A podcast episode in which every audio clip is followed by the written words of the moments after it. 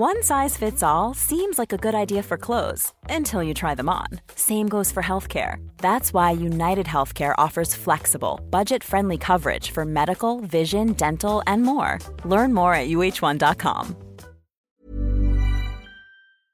Lo decíamos eh, que se sumaba Juan Ramón Rayo aquí al panel, autor de escrituras para entender el presente. Juan Ramón, es un placer tenerte. Ustedes ya lo conocen a, a eh, Juan es marca registrada, arroba Juan Rayo, economista, doctor en economía, profesor universitario.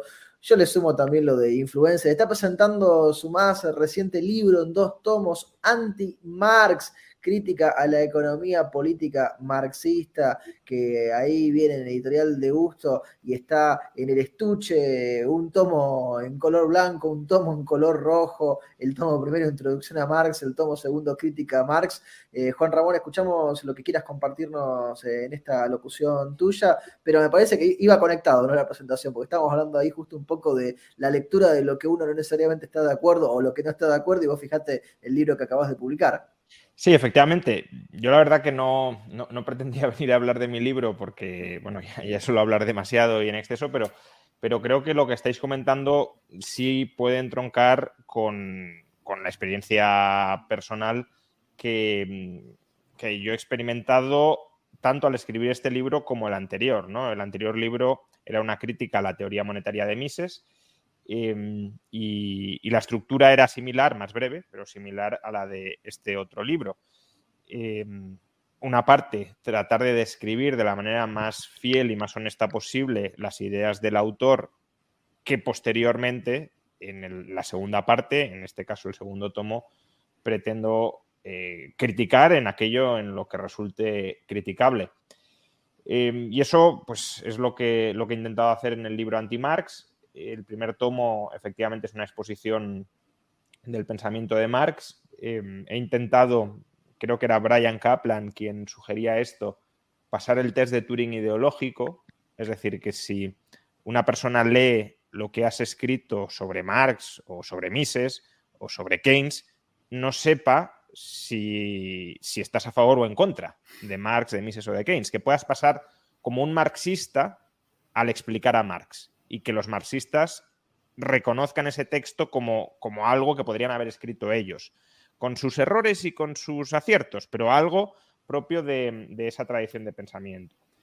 Y eso es lo que pretendo en el primer tomo o lo que en el libro anterior contra la teoría de Mises pretendía en la primera parte del libro, exponer sin más a Mises, eh, exponer sin más a Marx. Y de hecho, el mejor halago que me he podido llevar respecto a este primer tomo ha sido que algunos liberales lo han leído y dicen que les convence Marx con ese primer tomo. Entonces, em, eh, digo que es un halago porque muestra que no es una crítica deliberadamente deshonesta, sino que se pretende exponer de la mejor forma posible, de la forma más sólida posible, las ideas de, un autor, para luego, eso sí, criticarlas y examinarlas y criticarlas. ¿no? Cuando hablo de crítica, hablo de evaluación de las, de las ideas. Y por eso también, aunque el libro se plantee como, como anti-Marx, que parece que sea algo muy, muy anti, ¿no? Decía, que, decía Antonio Escotado que los liberales somos anti-anti, somos anti eh, oponernos a, algo por oponernos.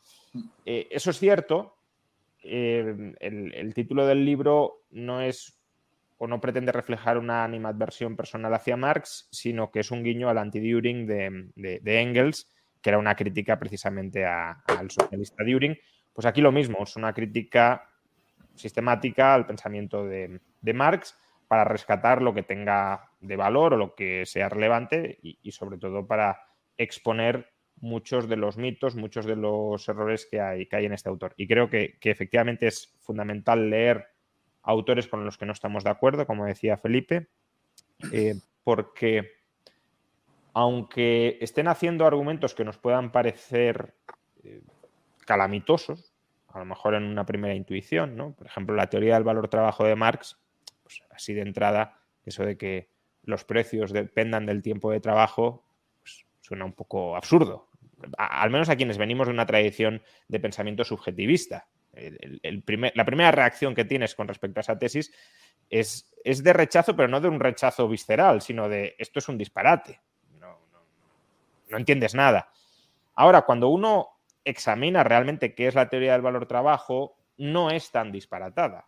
Hay un conjunto de circunstancias muy restrictivas, muy simplistas y muy restrictivas, donde la teoría del valor trabajo podría ser cierta.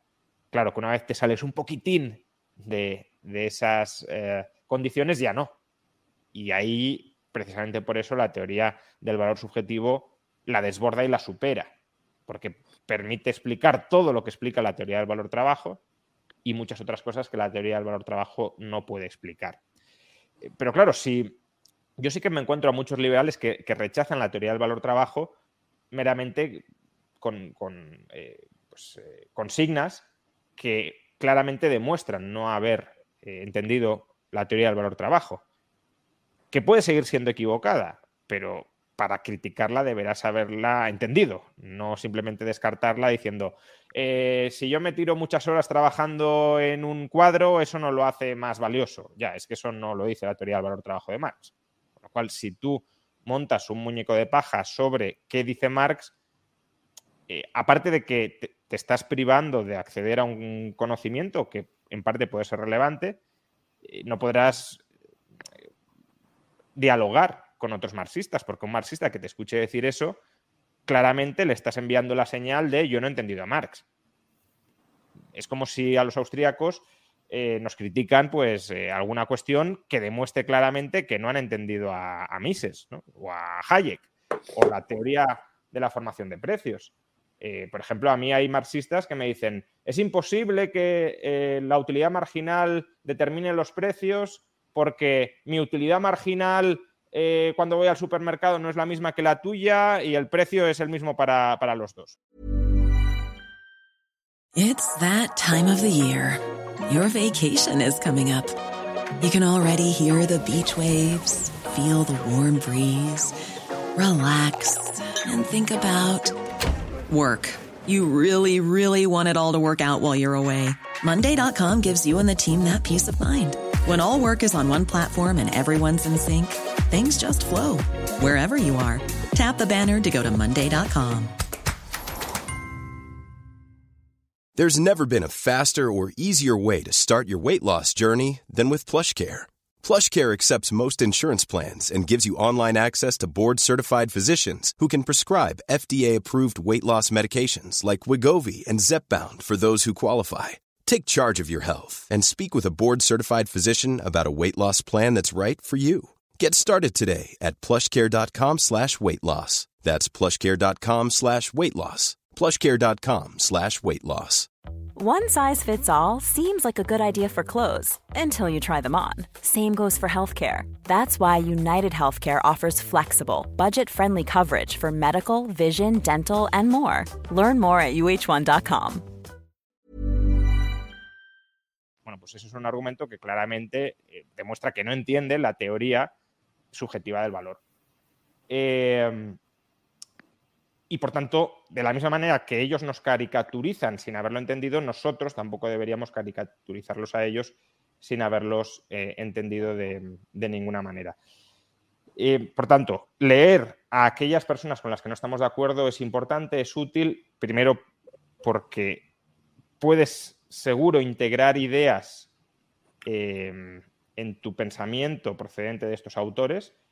Em, muchas veces cuando estos autores hacen, estoy pensando en Marx, estoy pensando en Keynes, estoy pensando en cualquiera, cuando hacen ciertas observaciones críticas es porque algún fundamento tienen, no se lo sacan absolutamente de la manga. Quizá no entiendan del todo el motivo de fondo por el que hacen determinadas críticas o no entiendan cómo esos fenómenos encajan con otras partes de la realidad social, pero desde luego algo sí están describiendo.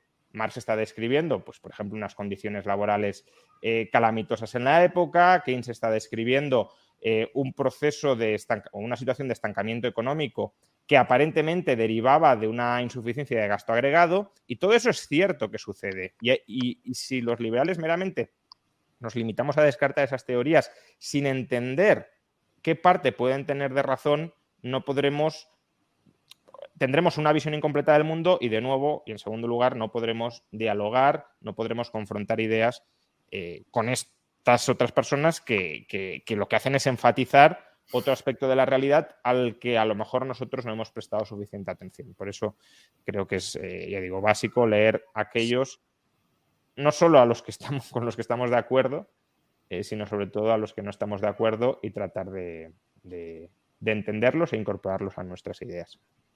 Gracias, eh, Juan Ramón. Te robamos una reflexión más. tuvimos ahí con los que uno no está de acuerdo. Este, con los que uno está de acuerdo, ¿alguna recomendación que quieras hacerle a la gente del otro lado eh, de algún eh, autor, de algún texto, de algún libro o de lo que consideres?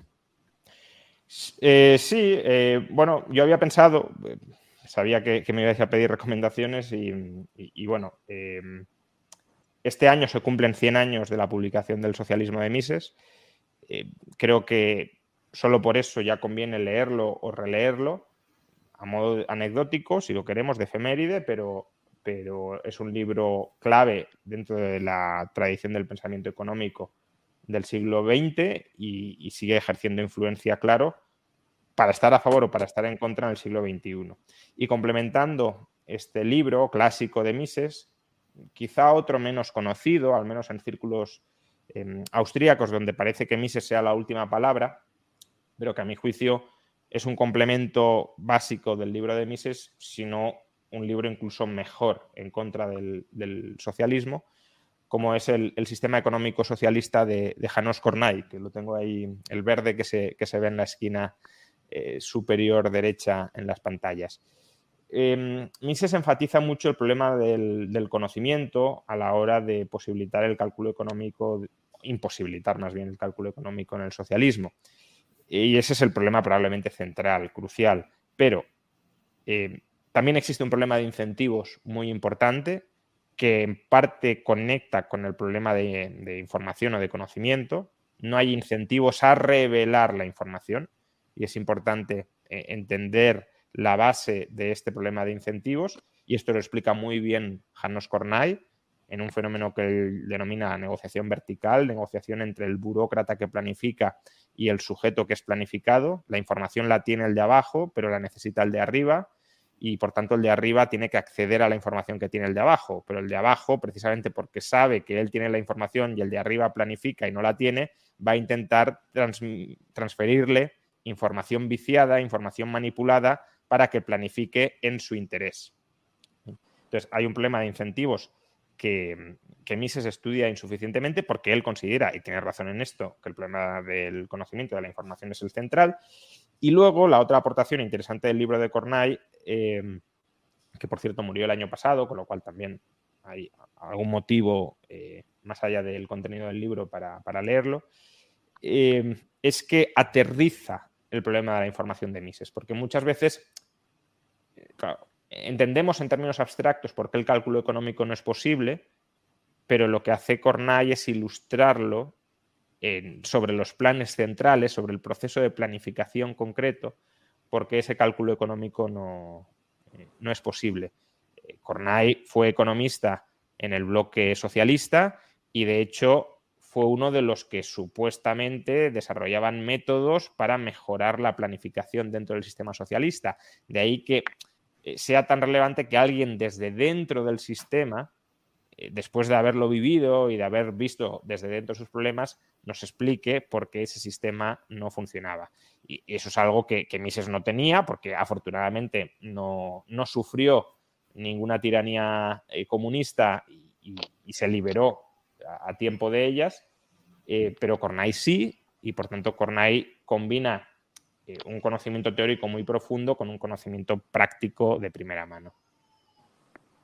Gracias, eh, Juan Ramón, por este aporte. Sabemos que Juan Ramón puede ser que salga, que está con otras actividades, así que le agradecemos eh, por su tiempo. Yo le. Gracias, Juan.